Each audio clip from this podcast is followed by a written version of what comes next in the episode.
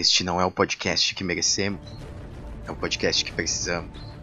Seu apresentador não é um herói, ele é o guardião da dona arte, um pesquisador silencioso. Ele é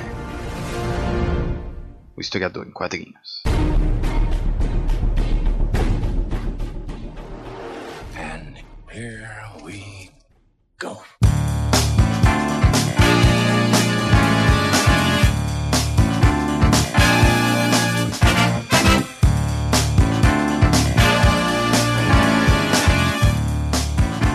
Salve jovens, sejam bem-vindos a mais um episódio aqui do Historiador em Quadrinhos. Quem vos fala é Guilherme Silva. Então, o quadrinho que a gente vai dar uma analisada, o quadrinho que a gente vai se debruçar hoje, ele é, ele é especial, digamos assim. Né? Ele é pioneiro aqui dentro do segmento dele. O nome do quadrinho é Desaplanar, do Nick Souzanes. É, talvez você já tenha ouvido falar desse quadrinho, porque não faz tanto tempo assim, ano passado, quando ele lançou, aqui no Brasil pelo menos ele fez um rebuliço aí, né? Porque é, o autor desse quadrinho, Nick, né? Ele então ele foi o primeiro, né, doutor dentro da Universidade de Colômbia a, a defender a sua tese por meio de uma história em quadrinhos. Olha só que interessante, né? É, ele é um pioneiro nesse sentido, né? Ele não é um quadrinho ficcional, é um quadrinho acadêmico, né? um trabalho acadêmico, uma pesquisa, né? E isso tudo escrito e desenhado no formato de HQs. Sensacional, né? Só por essa premissa, acho que todo mundo deveria despertar curiosidade aí e adquirir isso aqui. Essa versão aqui, que eu tenho na minha mão aqui, que vocês não estão vendo, mas está na minha mão, é de 2017, que foi quando lançou a edição brasileira pela editora Veneta. Né? A tradução aí foi do Érico Assis, que quando a gente escreveu lá uma, uma resenha pro Instagram, o Érico deu uma moral lá e curtiu o nosso post, valeu Érico. E a tradução inclusive é muito bem feita, porque deve ser, não deve ser nada fácil traduzir uma, um doutorado né, cheio de cheio de neologismo, né? O próprio nome já é um neologismo aí, que é uma palavra que foi inventada, né? Então, agradecemos aí ao Érico pela força. Mas vamos lá aqui então pro quadrinho. Uh, só o fato dele ser então essa ter esse pioneirismo por trás dele o quadrinho já deve receber uma moral aí, mas o quadrinho é bom, né? E tem uma qualidade ótima, tanto gráfica quanto de pesquisa. É... Isso aqui, ó, é obrigação, gente. Tem que ter em casa pra conhecer, pelo menos. Né? E a gente pode começar então da ideia principal aí, né? A ideia principal então é de pegar esses processos de aprendizagem, né? Afinal, o quadrinho ele pega muito essa, ele tem muito essa pegada, né, de falar do processo de aprendizagem e de que a gente deve então superar a importância exclusiva depositada na expressão escrita, né? Que inclusive a gente tem muito, a gente tem até dentro da pesquisa de história, né?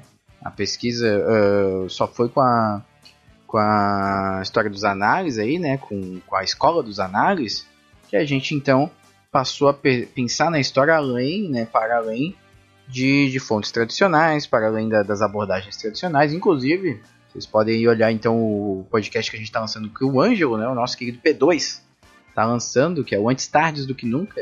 E o primeiro episódio dele, inclusive, é a introdução aos estudos históricos. Um bom episódio para você entender tudo que a gente fala no Cronia, tudo que eu falo aqui no Historiador em Quadrinhos e tudo que o Ângelo vai trabalhar aí nos próximos episódios.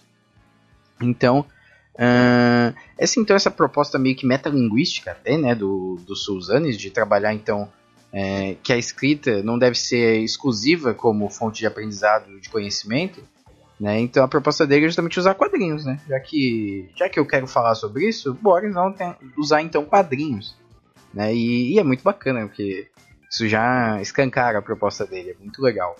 Né? Lembrando que também a, a, a pesquisa dele foi tão reconhecida que em 2016, o, o trabalho original é de 2015, a edição brasileira que é de 2017. Em 2016 ele foi indicado à categoria no prêmio Will Eisner de melhor trabalho acadêmico. Então é, é bem interessante, né? Que ele teve um reconhecimento. Né? E outra coisa legal, né? É, para a gente explicar então o termo desaplanar, é bom explicar bem a, as analogias que o, que o autor utiliza aqui, né, para trabalhar esse quadrinho, né? Primeiro, que ele, ele, ele diz, né, que ele se inspira, ele cita inclusive, que ele se inspira bastante no romance Planolândia, é um romance de muitas dimensões, do autor britânico Edwin A. Abbott. Eu não conheço, mas o, o, o, o Suzanes ele deixa bem claro assim, o que, que ele quer tirar desse, desse romance e o que, que é necessário para a gente entender o argumento dele. Né? Que como é que funciona? Né? A, a intenção dele então é exemplificar as múltiplas formas de se observar o mundo, de se absorver as informações, né? de contemplar o mundo, entre outras coisas. Então a intenção aqui é, é, é que ele tenta utilizar, né? ele utiliza na verdade os grupos que são descritos no romance, né? Como é que funciona? É, na obra são apresentados então os linhandeses, né, que são seres que enxergam apenas uma linha, ou sem forma e sem profundidade, sem nada, uma linha única, né?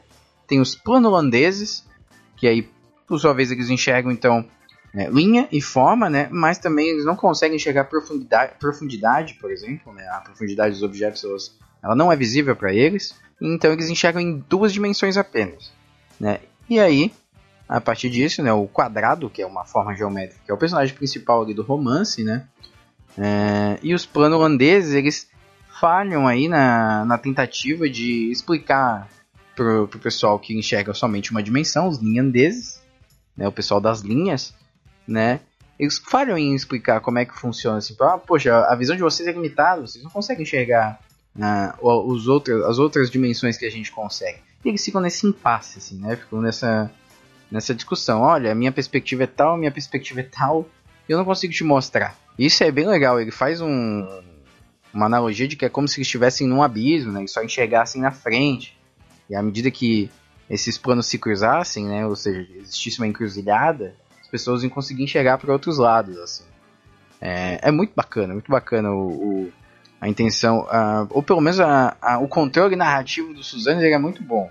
Mesmo que o conteúdo dele não fizesse sentido, né? A, a, o controle sobre a narrativa e a, o modo como ele explica é, é muito bem feito. Né? Então, isso é bem legal. Então, desaplanar então seria justamente você sair de um plano, né? Você sair desse plano e verificar, ter a perspectiva mais ampla ali, né? Através de outros modos de visão, ou seja, enxergar outros planos, né? Então a intenção justamente do, do Suzane é, é alavancar aí as nossas perspectivas, né? É, fazendo que, que a gente pense, né, que a escrita tradicional, né, unicamente escrever é uma forma completa ou é uma forma é, exclusiva de, de, você trabalhar o conhecimento, certo? Então ele, ele tenta trabalhar muito nesse sentido, né? E ele usa toda essa analogia aí para exemplificar o que ele quer dizer, né? Eu não usei no meu TCC porque eu não conhecia ainda, né? Na época que eu escrevi, então eu poderia muito ter utilizado.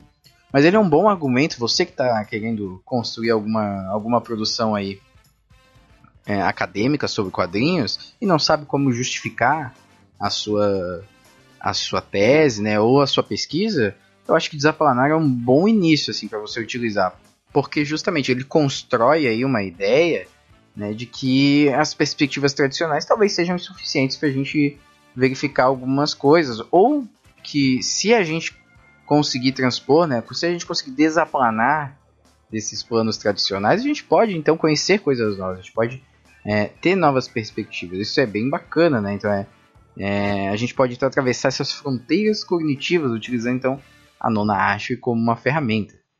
Né? Isso é, é, é, muito metalinguístico, né? porque ele faz isso com a gente. Né? Ele, é, muita coisa aqui que ele usa, a narrativa gráfica dele é, é uma ferramenta muito boa para que ele, que ele construa o argumento dele. Né? E ele faz isso muito bem, assim. Não é à toa que foi indicado aí ao Prêmio Eisner. Eu não conheço as outras premiações, não, não sei quem ganhou esse ano ali de 2016, mas acho que ele deveria ter ganhado aí o Zapanar. o Zapanar tinha grande chance aí de, de, de vencer. É uma pena que não tenha vencido. E então, gente, ó, é uma recomendação fortíssima aí para vocês. Né? Você principalmente que quer começar a pesquisar quadrinhos, não sabe como, quer começar com algo assim que não é agressivo, digamos assim, né? Tem muitos textos escritos assim, Will Eisner, por exemplo, Scott McCloud. Você pode começar a, a ler teoria de quadrinhos sem né, tomar uma porrada muito grande, né? Sem começar, por exemplo, com semiótica, que é, que é bem absurdo. Né? E lembrando que o Scott McCloud não é uma tese, viu? não é um trabalho acadêmico, é um livro, então foi feito depois.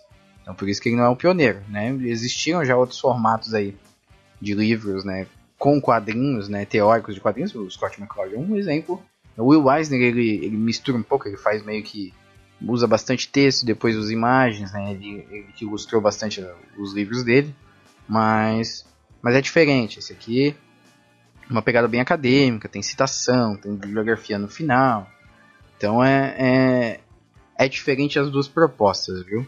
Pra gente entender melhor, né, o, no fim ali o quadrado, né, o personagem quadrado, ele é alavancado, né, ele é tirado da, do plano dele para que ele possa verificar as outras, as outras é, perspectivas, né? Então, é mais ou menos isso aí que é a proposta aqui da, da tese, né, do, do Souzanes, que é, que é tirar tirar, arrancar a gente da, de uma perspectiva muitas vezes fechada, né, ou propor é, que outras pessoas sejam arrancadas dessa perspectiva, para que a gente possa verificar outras, né, outras formas de visão.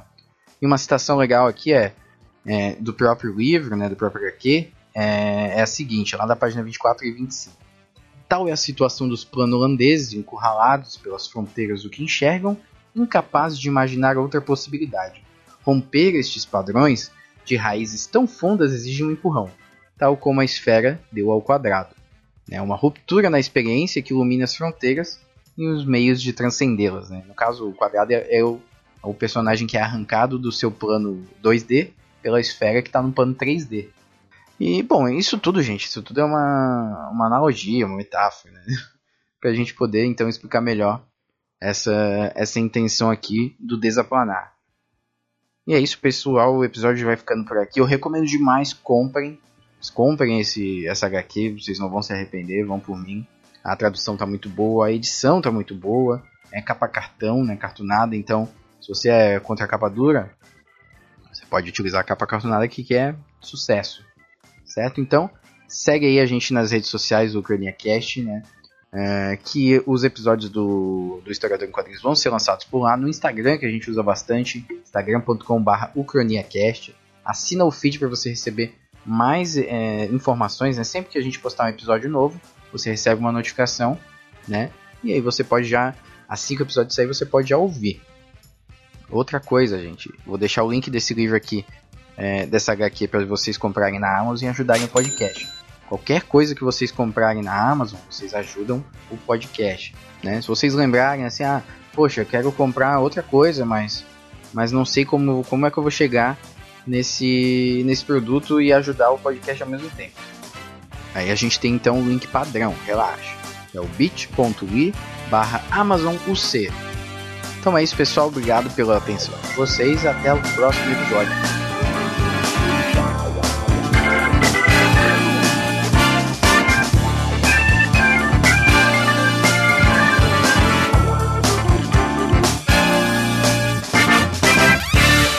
Stay put. I'll be back in a flash.